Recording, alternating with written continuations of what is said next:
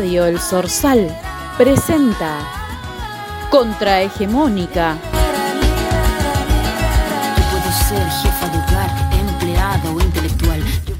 En la protagonista de 88.9. la gente de la comunidad. Periodismo feminista y disidente.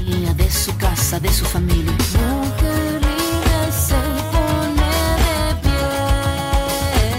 Bueno, bueno, buenas noches. Estamos acá en el quinto programa de Contrahegemónica, un programa de periodismo feminista y disidente en la radio del Sorsal, la 88.9, recordando este programa es el quinto programa y es el último antes del receso, ¿no es cierto? Este, bueno, estoy acá muy acompañada con mi queridísima compañera, militante, Jackie. ¿Cómo estás, Esteca? Buenas noches a todos. A todos, buenas noches a todos. Eh, sí, estamos en Contrahegemónica y recordamos este que es un programa de colonial, antipatriarca y este bueno atravesada eh, esta, esta programación por varias cuestiones. Sí. Pero vamos a hacer foco hoy en la música, sí, sí, sí, sí. También recordando este esta radio que, que está mm, ubicada acá en, en el SFD 13. En la semana eh, estuvo la temática a cargo de El Café Latinoamericano sobre basta de chineo.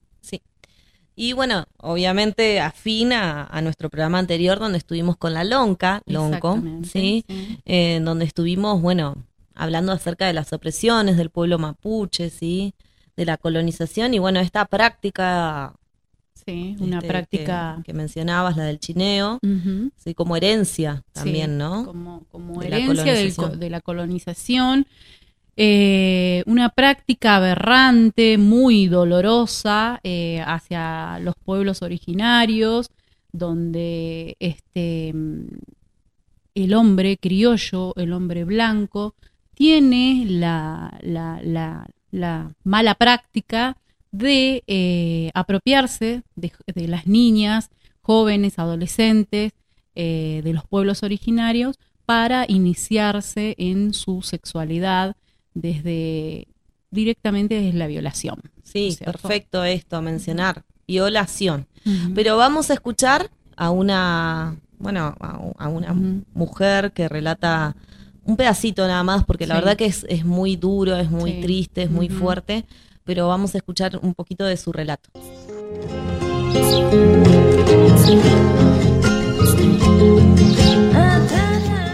Mi niña, Irupé, solo siete años, jugaba que era una doctora, soñaba con cantar. De pronto su sonrisa se borró y en su mirada escondía un gran dolor, un dolor causado por tres personas, de buena familia, según decían. Dos hombres blancos la violaron y una mujer era cómplice, que la amenazaba, que si hablaba mataba a su familia y la humillaba, la hacía sentir nada, le decía que se lo tenía merecido porque era igual que su madre. Basta de chineo, no más sonrisas borradas de las niñas y de los niños, no más sueños rotos por culpa de los blancos. Basta de chineo. Basta, basta de chineo, basta de la violación hacia las niñas y jóvenes de los pueblos originarios, eh, basta de robar las infancias, eh, las inocencias de niñas, niños, niñas. Esta fue una de las temáticas que se trató en el Café Latinoamericano del ISFD 13 a cargo de estudiantes del profesorado. Bueno, vamos a hablar un poquito acerca de qué es el chineo, este, retomando que es una práctica colonial, Esteca. todas estas prácticas eh, las trajo el, hombre blanco en, el colonialismo. Por eso eh, una de las siluetas que se, colgó eh, como parte del decorado del café tenía un cartel puesto que decía Colón es un macho violador. Sí, bueno, este, hablemos de que más de, de 1500 años de esta práctica, la palabra chinear es un término acuñado durante la colonización justamente para referirse a la violencia que ejercían ellos, los colonizadores, hacia las niñas y mujeres nacidas del mestizaje de personas blancas, indígenas o negras. Eh, el chineo, bueno, el término se toma desde ese momento y también la práctica. El chineo es una práctica colonial, machista, racista, discriminatoria y básicamente es la violación sistemática de las, niñas, de las infancias, de las mujeres y de las diversidades indígenas. Por parte de los hombres, eh, le llaman ellos, ellas, ellas, le llaman criollos, son los blancos, especialmente en el norte de Argentina, y en otros lugares de América Latina, pero en este relato justamente estábamos escuchando una mamá del norte de nuestro país, en donde ella cuenta cómo le roban la inocencia a su hija. Exactamente. Siete años. Siete años. Em, los, los varones criollos inician sus prácticas sexuales en una cacería, porque realmente es una cacería, la palabra chinear, ramear significa arrastrar por la fuerza, y, violan grupalmente a las niñas y a las jóvenes como un rito de iniciación. Y está, es una práctica, digamos, que está, es un hábitus social, no está legalizado, obviamente, pero, pero bueno, lo que piden las, las grupas de mujeres justamente, o, o las grupas que politizan este delito, es que la pena sea tan grave al violador como al encubridor porque si no, no se termina con esta práctica. Claro, porque eh, muchas veces las mujeres quieren hacer esas denuncias y resulta que se encuentran en un entorno donde el que recibe la denuncia es parte de estas prácticas. Entonces, este, todo se tapa, todo se esconde y al fin y al cabo este, son las, mujeres, las niñas, las adolescentes que sufren esta mm, violencia a través de, eh, de, las, de, las, violaciones. Bueno, y, cómo no mencionar el término de interseccionalidad otra vez acá, Esteca, ¿no? Las mujeres tenemos miedo de denunciar, este, pero aún más las mujeres de pueblos originarios, este, el miedo es mayor porque enfrentan muchas discriminaciones desde su comunidad, este, abordan embarazos no deseados, reciben amenazas de los criollos, eh, de las familias acomodadas. La justicia es patriarcal y además es amiga de los poderosos, entonces eh, no pueden acceder a sus derechos. Eh, las instituciones públicas muchas veces este, no atienden a su requerimiento, a su cultura. Y muchas veces quienes trabajan en estas instituciones son familiares de quienes ejercen la práctica. De hecho, este, estaba viendo un video en YouTube en que graba una persona de la comunidad Wichi, este, mientras el móvil de la policía toma a una niña, el móvil de la policía, utilizando el móvil oficial, la camioneta de la policía, toman a una niña de la ruta, de la calle, caminando, este, y la meten al, móvil. La salva una persona que filma. ¿Qué están haciendo con una niña dentro del móvil? Con una Se va a la policía, o sea, con los pantalones bajos, de verdad, búsquenlo. Es tremendo, es tremenda la violencia que, reciben este, en el, bueno, en todos lados, pero sobre todo estamos hablando de chineo en el norte del país. Bien. Bueno, Jackie, eh, tenemos que ir a una pausa musical. Eh, en un momento volvemos con la temática. Soy, soy lo que dejaron, soy toda la sobra de lo que se robaron. Un pueblo escondido en la cima, mi piel es de cuero, por eso aguanta cualquier clima. Soy una fábrica de humo, mano de obra campesina para tu consumo. Frente de frío en el medio del verano, el amor en los tiempos del cólera, mi hermano. El sol que nace y el día que muere, con los mejores atardeceres. Soy el desarrollo en carne viva, un discurso político sin saliva. Las caras más bonitas que he conocido, soy la fotografía de un desaparecido, la sangre dentro de tus venas. Que vale la pena una canasta con frijoles. Soy Maradona contra Inglaterra, anotándote dos goles. Soy lo que sostiene mi bandera, la espina dorsal del planeta en mis cordilleras. Soy lo que me enseñó mi padre, el que no quiere a su patria, no quiere a su madre. Soy América Latina, un pueblo sin pierna pero que camina. Oye, tú no puedes comprar al viento, tú no puedes comprar al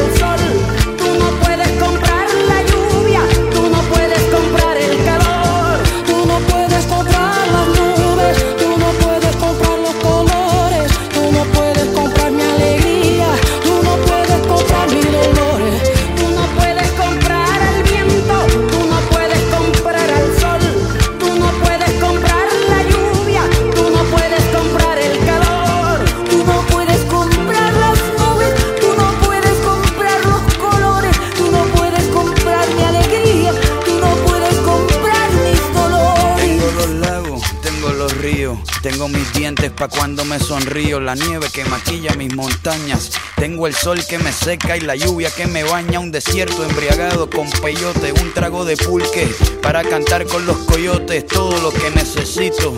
Tengo a mis pulmones respirando azul clarito, la altura que sofoca. Soy las muelas de mi boca, mascando coca.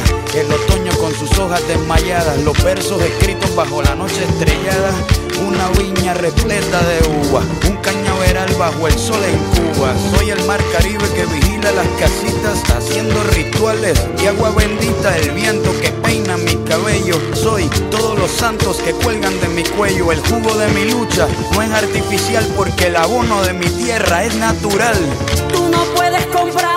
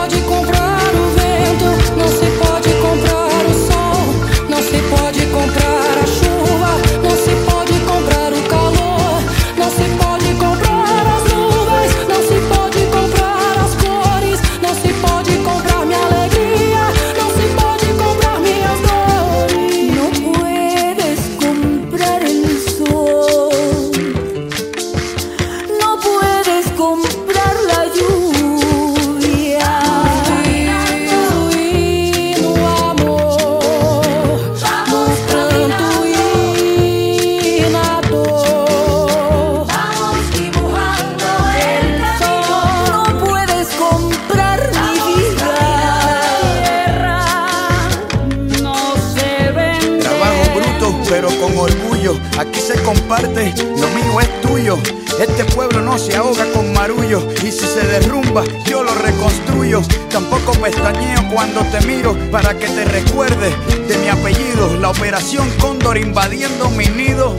Perdono, pero nunca olvido. Oye. Vamos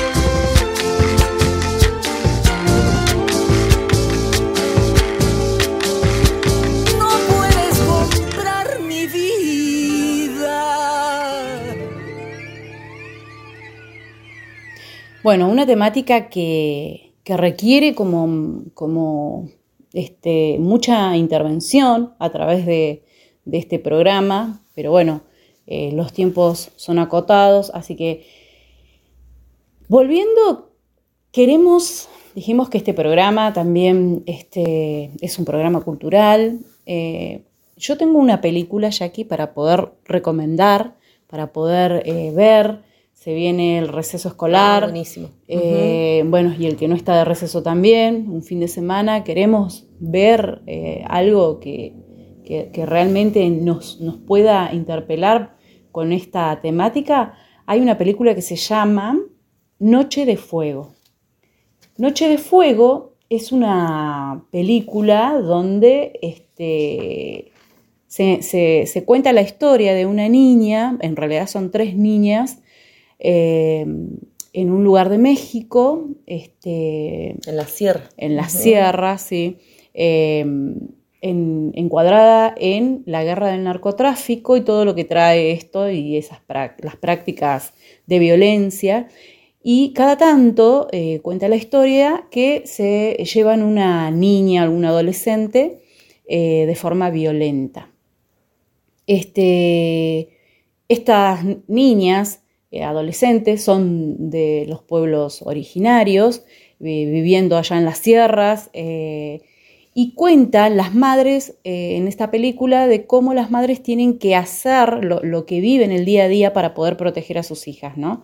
Cortarles el pelo, hacerlas parecer un varón para que no se las lleven, porque eh, no es que se las, se las sacan eh, la, la encontraron en una calle y se la robaban, no, así también, pero iban directamente a las casas. Bueno, y es fuerte también la, la- bueno, son fuertes las escenas en las que la mamá este, hace un pozo, lo hacen juntas con la Sí. nena, rasgando la tierra, y, y bueno, cada vez que aparece este grupo de, de, bueno, Narcotraficantes, tal sí. cual, eh, de varones, Y de varones, eh, exactamente. ella, bueno, la, la esconde en un pozo, la entierra. Hasta que se van, y cómo la nena no, no comprende hasta que llevan, se llevan a su amiga. Claro, hasta que se llevan a su amiga y bueno, y en, eh, es muy interesante todo lo que pasa en esa película, sobre todo el desarrollo de los sentidos de la madre con, de las madres con sus hijas, para poder identificar los sonidos de perros, de autos, para poder prepararse en caso de que eh, las vengan a secuestrar. Es muy interesante. Bueno, eh, en razón, bueno, siguiendo esta lógica, ¿no? Eh, la corporalidad. ¿sí? Sí. ¿Qué cuerpos son los deseables, los Claro. cuerpos feminizados? Eh, aparece una, una persona con, con un rasgo particular, bueno, no, Sí. no les queremos contar todo, eh, que es una niña a la que no se la llevan por esa particularidad, pero cuando, digamos, ese cuerpo se normaliza, por así Sí. decirlo, es justamente a la niña que, Sí, que que secuestran. secuestran, exactamente.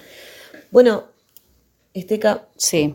el rol de la escuela también, ¿no? ¿Qué Ujú. pasa con ese docente que llega, Sí. ese docente que descuajeringa? Que quiere, claro, que le preocupa, que le preocupa y, se que ocupa. se ocupa y que además este, eh, interroga a las familias para poder avanzar sobre eh, que se termine eh, esas violencias y sin embargo, eh, bueno, no podemos contar toda la película, No, pero no, no. este, Pero, pero cómo se ocupa de la, de Sí, la práctica social y la desnaturaliza. sí, Eh, al respecto, nosotras acá estamos con un libro que se llama Educar hasta la ternura siempre y que, bueno, cambia eh, la mirada adultocéntrica, el protagonismo de, de los adultos, de les adultes, al protagonismo de las niñeces. Y queremos leer una partecita eh, que, si no me equivoco, es, eh, bueno, son preguntas y provocaciones por Darío Zeta, el filósofo, y queremos leer cortito esteca, pero, Sí. pero cómo llegan esas niñeces a las escuelas, a las aulas, y cómo abordar esas vidas. Y dice Darío, hay que extirpar de la gramática escolar la palabra formación.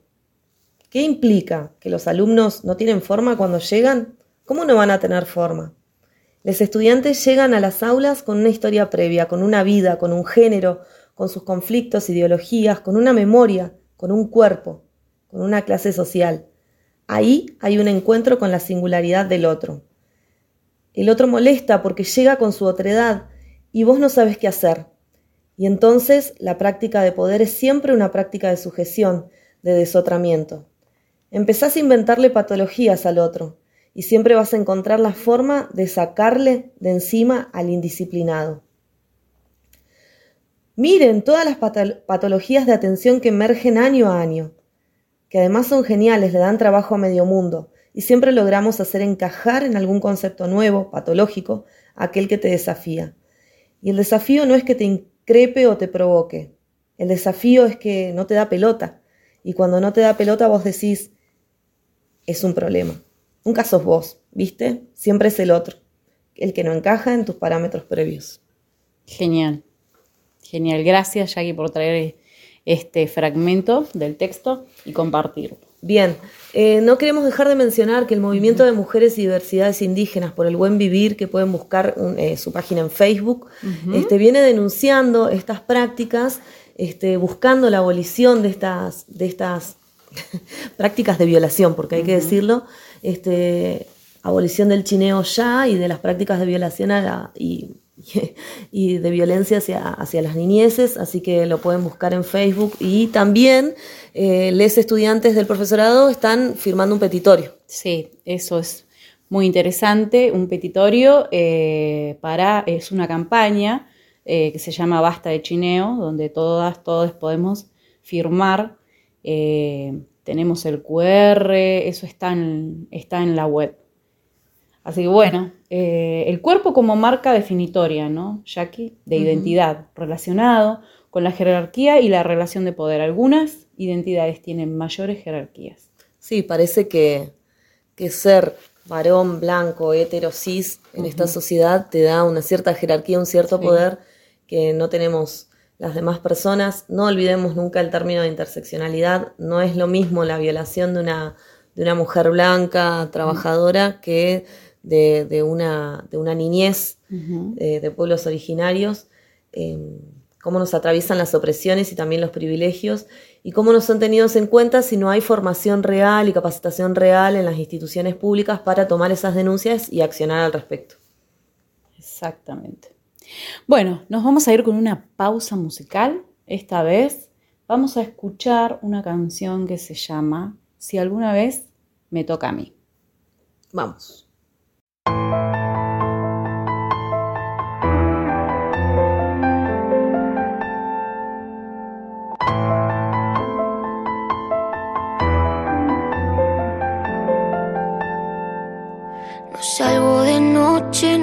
Paseo sola. Grito lo que pienso, me tapo con ropa. Siento que si me ven van a querer de mí las llaves, cinco calles antes, camino deprisa, aunque sea la tarde, siento que este miedo ya es parte de mí.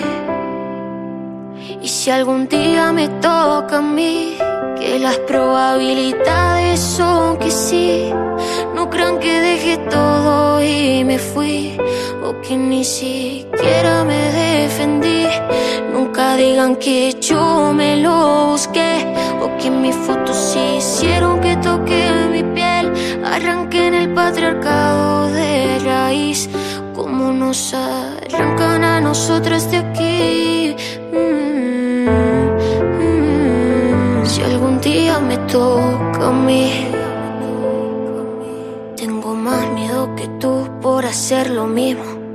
Gano menos que lo camufla un conformismo y aún así le llamas a mi lucha egoísmo. Si tú estuvieras en mi piel, si imaginaras tal vez lo que se siente escuchar unos pasos que no ves, si tú supieras quizás el miedo que da que la que salga en la tele llorando sea mi mamá. ¿Acaso no puedes ver los contras de ser mujer en un mundo que con todo el derecho se cree a tocarnos, matarnos, enterrarnos vivas?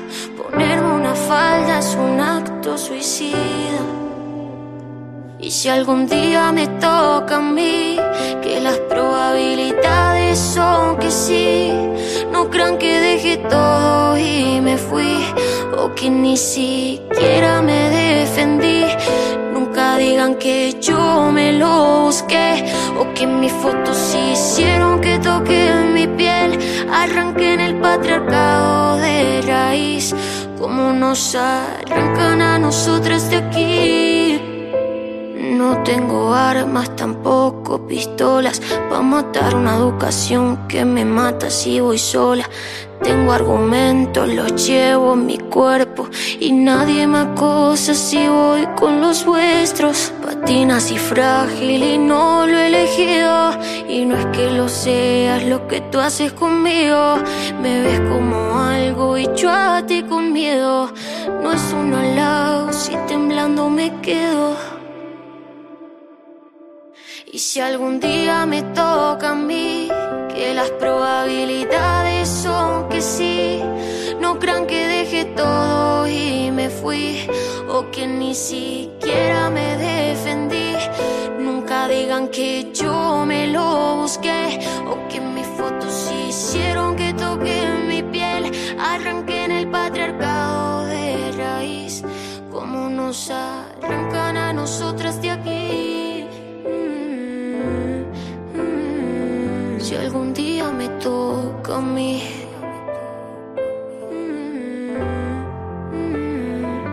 Bueno, continuamos me acá en. Radio El Sorsal, en la 88.9, con Contrahegemónica.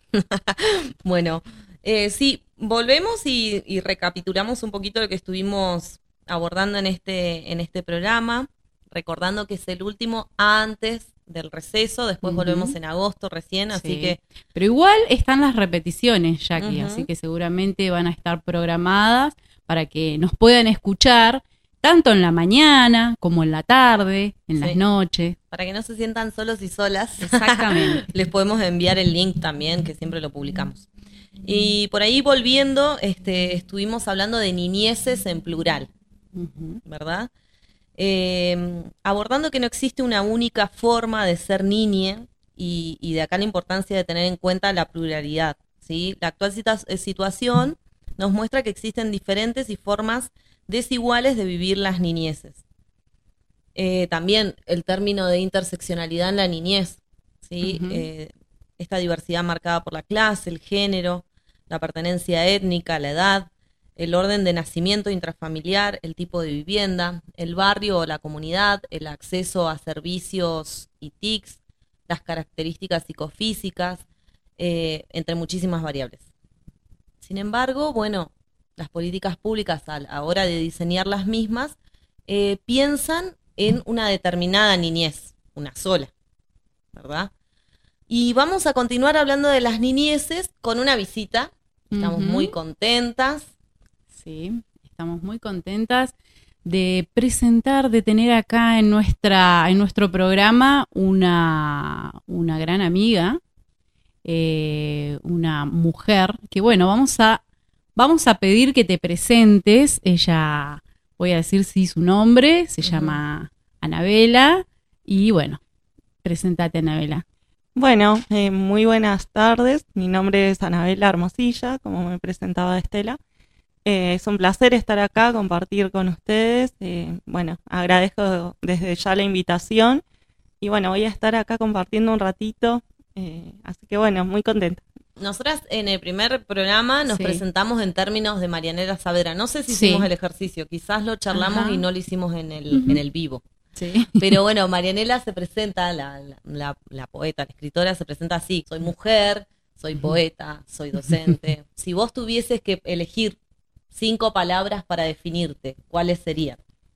Yo si me tuviera que presentar, diría que soy mujer, eh, que soy música, que soy cantante, compositora y aprendiz. Buenísimo.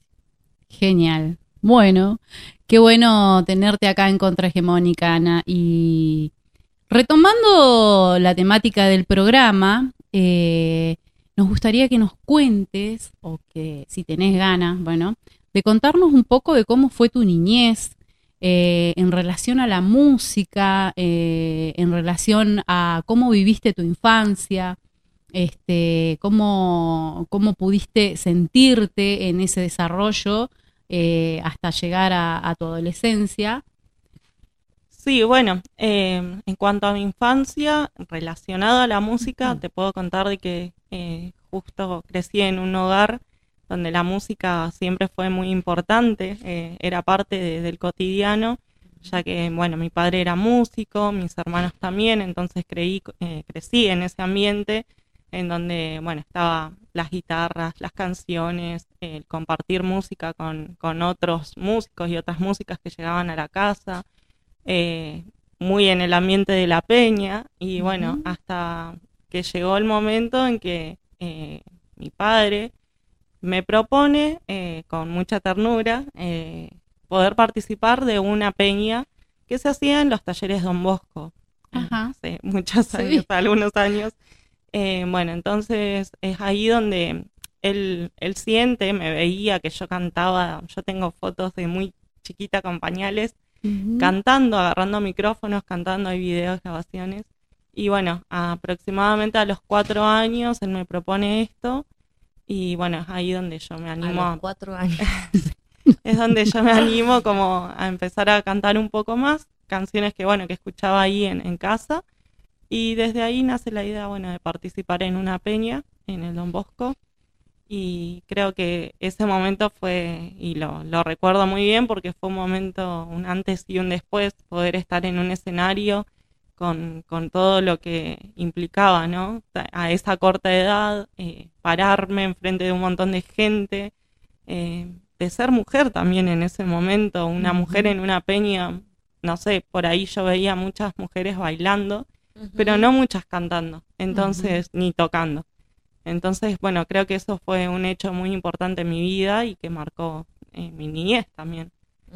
Eh, bueno, desde entonces eh, siempre estuve en la música, eh, a veces con más tiempo, a veces con menos, tuve un receso de por medio, pero bueno, yo creo que, que la música ha sido un, arte fundamental en, en mi vida y, y en cuanto a la adolescencia también lo transcurrí, digamos, participando en algunos pequeños espacios dentro de la escuela y demás, pero siempre estuvo presente.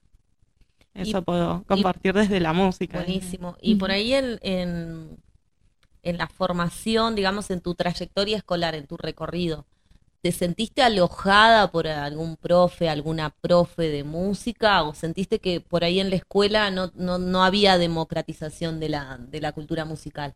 Bueno, eh, tengo de primaria un recuerdo hermoso y ojalá que, que esté escuchando. Tuve una profe de música que se llama Irene eh, y bueno, eh, yo creo que ella también marcó parte importante de mí porque era quien llegaba al aula y revolucionaba todo y bueno, vamos a cantar y vamos a hacer esta canción y bueno, tengo mu- muchos recuerdos con ella eh, que siempre que la cruzo y le digo, para mí fuiste muy importante, incluso yo estoy estudiando profesorado de música y no sé, cuando tomé la decisión fue volverme un poco a la infancia y recordarla con mucho cariño a ella. Y después me pasó quizá cua- cuando vas creciendo, ¿no? En, en secundario, por ejemplo, eh, fui a una secundaria donde los dos primeros años sí teníamos música, pero bueno, siempre fue una cuestión el tema de los profes de música porque no sé, no, no habían casi o bueno, estaban, eran, somos escasos a veces.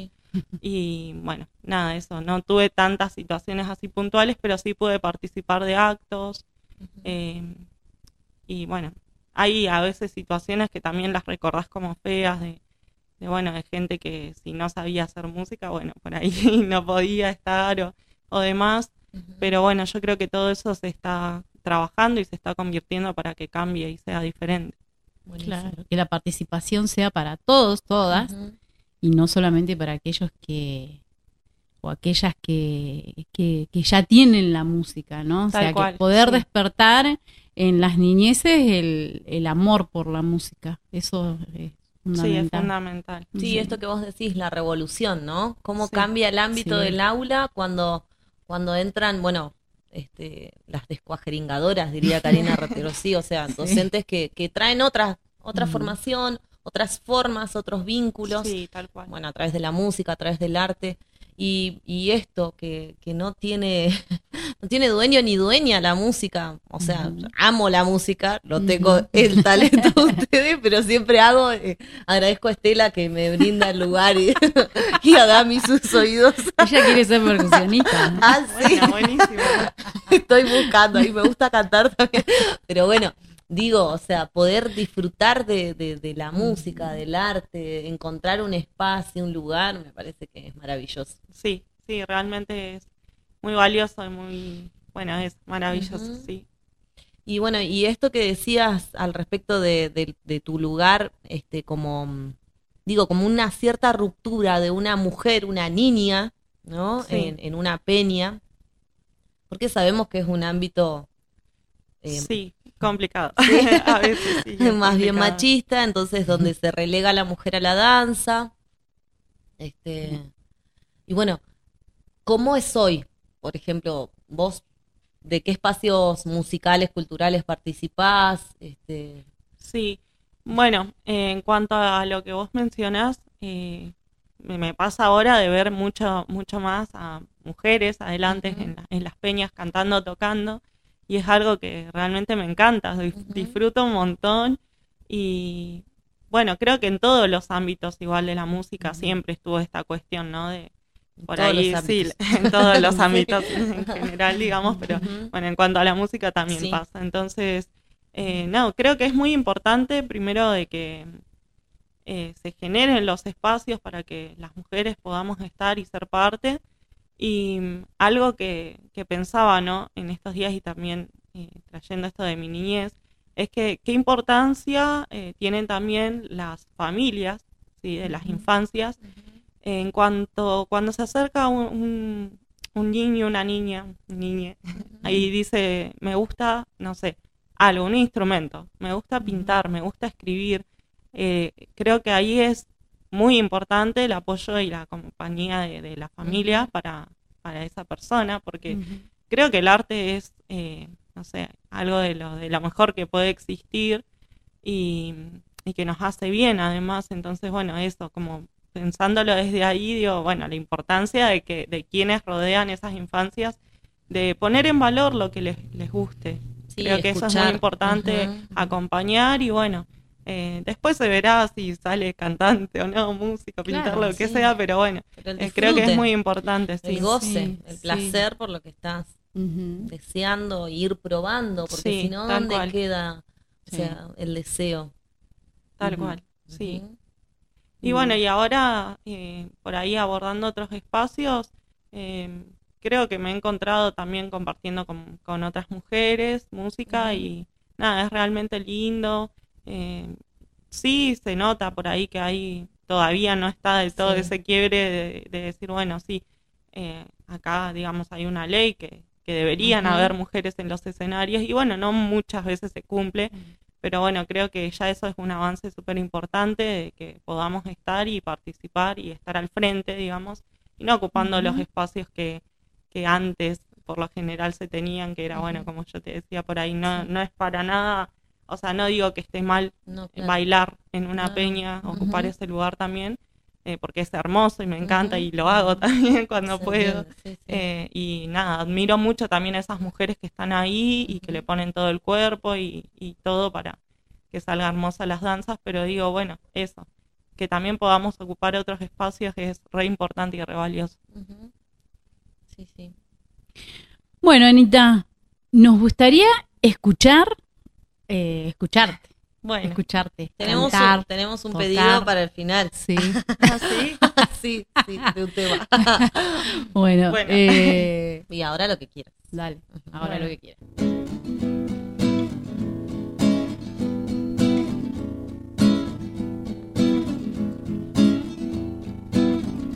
Caminar por la vereda, sentirse rota y viva sin temor.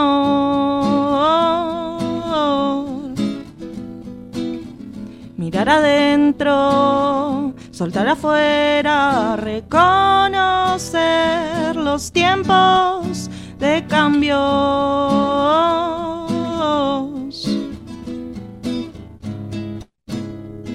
liberarse es apenas amar. Amar es desarmarse y volverse a armar con amor.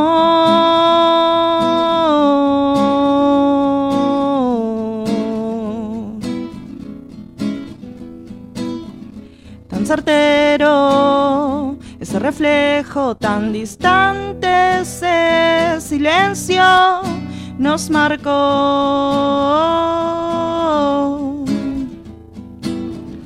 Sopla el viento, la luna clara y saber que no es camino para dos.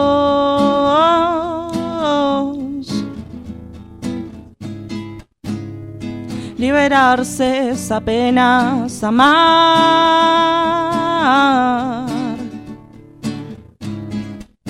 Amar es desarmarse y volverse a armar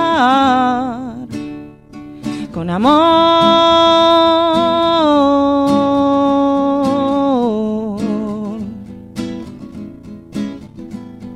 Armar, amar y desarmar. Armar, amar y desarmar.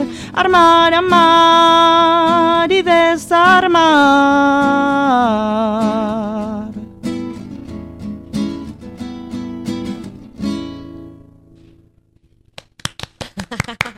Qué genial. Gracias. Desarmar y desamar también, ¿no? Sí. Como parte de un cambio. Sí, Qué esa- hermosas letras, ¿eh? Gracias. ¿Es esa, tuya? Sí, esa canción se llama Isabel. Ajá. Eh, es una canción que armé en la idea en algún momento y yo estaba tocando con, con amigas, eh, con una banda que se llama, se llamaba porque ahora Sí. actualmente está como en un receso, eh, dijo la otra. Está Y bueno, era un- una banda de mujeres Sí. eh, que estaba con Jimena, con. Alejandra y bueno, eh, tenía la idea de la canción, tenía la primera parte, el estribillo y bueno, un día se las mostré y bueno, ahí entre nosotras compartiendo quedó la segunda parte de la canción que no estaba terminada y bueno, eh, eso, fue una canción como bastante fuerte para, por lo menos personalmente para mí, de, de esto. Yo estaba en ese momento como tratando de entender esto, armar, amar y desarmar. O sea, eh, es todo un proceso de aprendizaje que no es tan simple y además, ¿no? Esto de, que lo digo en un momento, de sentirse rota y viva sin temor. Porque yo pensaba, ¿no? Eh, yo creo que a las mujeres en general, porque también pasa en general, nos enseñan a estar bien todo el tiempo. Y bueno, sí, estoy bien, sonrío, voy. Y capaz que no, que estoy destrozada, estoy rota. Y no está mal estar rota. Eh, de hecho, es un proceso re importante, creo, para crecer. Bueno, al respecto hablábamos, quiero decirlo, porque Sí, estuvimos charlando vos. con Esteca, este, bueno, de Eber Cábanas, eh, que justamente habla de esto, ¿no? Ajá. Este, la ESI, la transversalidad de la ESI y, y de, de poder reconocernos en las emociones Sí. y en estas emociones, ¿no? ¿no? Porque dice él, son medias conserva, o sea, medias conservadoras, la alegría, el amor, estar bien Sí. siempre, o sea, y, y son justamente quienes nos motorizan las crisis, los enojos, porque él dice, cuando, cuando vos ves una injusticia propia, ajena, eso te, te desencadena un accionar. Sí, Entonces, por eso diferenciamos la ESI de la educación emocional. No, no regulamos ni gestionamos emociones, Exactamente. Sino las expresamos Sí, y que vos digas expresamos. esto. Sí, está genial. Y también Qué bien, pensando... qué bueno que viniste. Sí, y sí, sabíamos.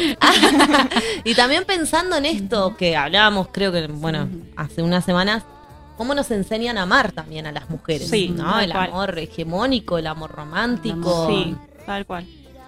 Entonces esto de desnaturalizar también lo que yo tomo de tu tema es esto, de poder en el momento de crisis también desandar esas formas Sí, y superar y, bueno, ir en otras búsquedas. Bueno, entonces ahora vamos a pedirle un tema a nosotras. Pedido especial. Pedido especial. Pedido ¿Cuál especial. será? Siempre con solicitudes. Sí, sí. Bueno, siempre que, que sabemos que, que te- que tenés presentaciones acá en Zapala y es un gusto saber que estás en los escenarios de, de- de nuestra ciudad, que vas a estar en la velada del cumpleaños de nuestra querida ciudad en el cine, ¿no es cierto? Por ahí estaría Sí. bueno que Anita nos cuente, este, y también para ir a sacar las entradas. Claro, sí. Sí, voy a estar el día 11 presentándome en el cine eh, a partir de las 21 horas. Así que bueno, eh, las entradas son gratuitas, se retiran a partir del 10 en la taquilla del cine. Y bueno, están invitados, invitadas para, para ir a escuchar. Eh, y bueno, un momento lindo también para compartir música, letras y bueno, las espero, les Sí, espero a vamos quienes a estén estar, escuchando vamos a también. estar. Y hace apertura. Seguro. Sí, Hago apertura. apertura, así Buenísimo. que Anita, así que- probablemente sea puntual a las 21 horas, así que bueno, ahí vamos a estar. Genial, buenísimo. Bueno, y te queremos pedir un tema. Te vamos Bueno. a pedir un tema que, bueno, creo que se llama Blue con S. Sí, así se llama. Así que bueno, vamos a escuchar.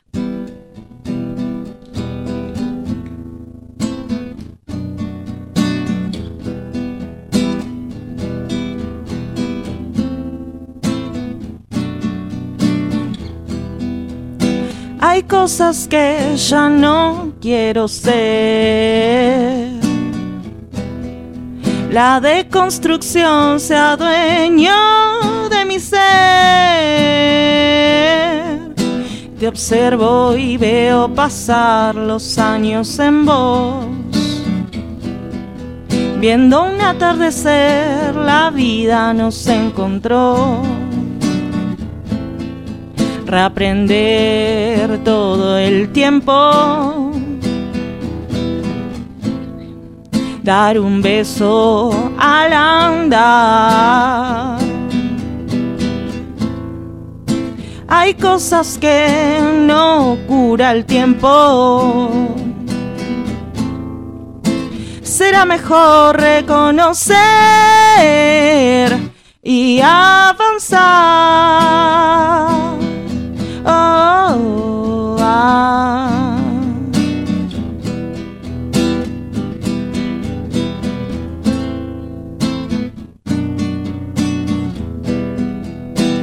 Hay un reloj que marque el tiempo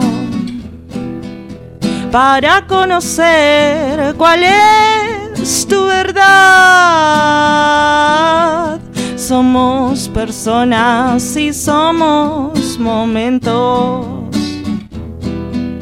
Somos lo que quedó y lo que vendrá. Reaprender todo el tiempo. Dar un beso al andar. Hay cosas que no cura el tiempo. Será mejor reconocer y avanzar. Oh, oh,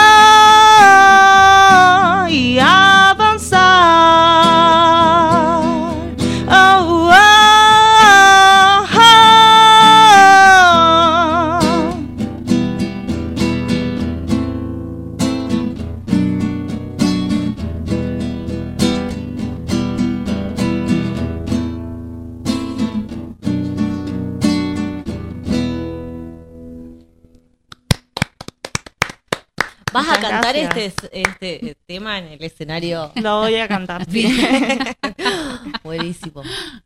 Qué bueno, Sí, bueno. van a ser parte de- del repertorio. Isabel, que era la canción anterior, y bueno, Blue con S también.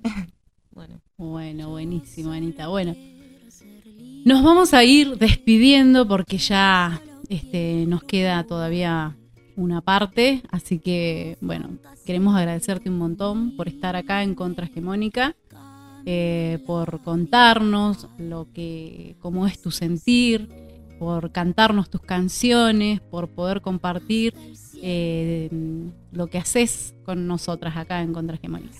sí, Bueno. Muchas gracias a ustedes, les agradezco un montón el espacio. Creo que es súper importante lo que están haciendo, el, el trabajo que están llevando a cabo. sobre todo porque le están poniendo un montón el cuerpo y que, bueno, estos espacios son difíciles de conseguir porque es una realidad, pero que estén presentes, bueno, realmente es valioso. Personalmente para mí es muy valioso que estén y bueno, eh, les agradezco que lo estén haciendo y bueno, nada, les deseo, les deseo mucho éxito y que sigan adelante. Gracias, Muchas Anita. gracias. Muchas a gracias, vos también, Anita. este, por militar la música, Sí. sí, militar la- el feminismo en la música, tu presencia, tus letras. Bueno, a cada Sí. quien le interpela como Sí. puede. Para mí fue Sí. hoy un cierre porque conseguí un papel muy importante, que es mi libertad, así que simbólica, pero Sí, digo, o sea, sí. escucharte también me, Sí. me llena el alma, así que te agradecemos muchísimo. Muchísimas gracias. Bueno, nos vemos. Nos vemos. Yo fantaseo con irme y abrazar mi libertad. La experiencia es eso que nos pasa, lo que nos acontece o lo que nos llega. No lo que pasa o lo que acontece o lo que llega, sino lo que nos pasa o nos acontece o nos llega. Cada día pasan muchas cosas, pero al mismo tiempo casi nada nos pasa. Se diría que todo lo que pasa está organizado para que nada nos pase. Jorge La Rosa. Bueno, con esta cita de este, de este gran, gran autor, este, queremos despedirte, Anita. Y, y bueno, sobre todo atendiendo a que, a que tu música nos interpela, nos atraviesa, nos pasa, nos acontece. Exactamente. Así que bueno, queremos agradecer, agradecerte mucho, Anita. Y bueno, viernes, viernes, y nos vamos con esa, con esa cumbia. Sí, porque el viernes pasado nos cortaron esa cumbia. Así que nos vamos con esa cumbia. Bueno, Escúchenla, buenísimo. escuchen la letra. Buenísimo. Chau, chau. Dios.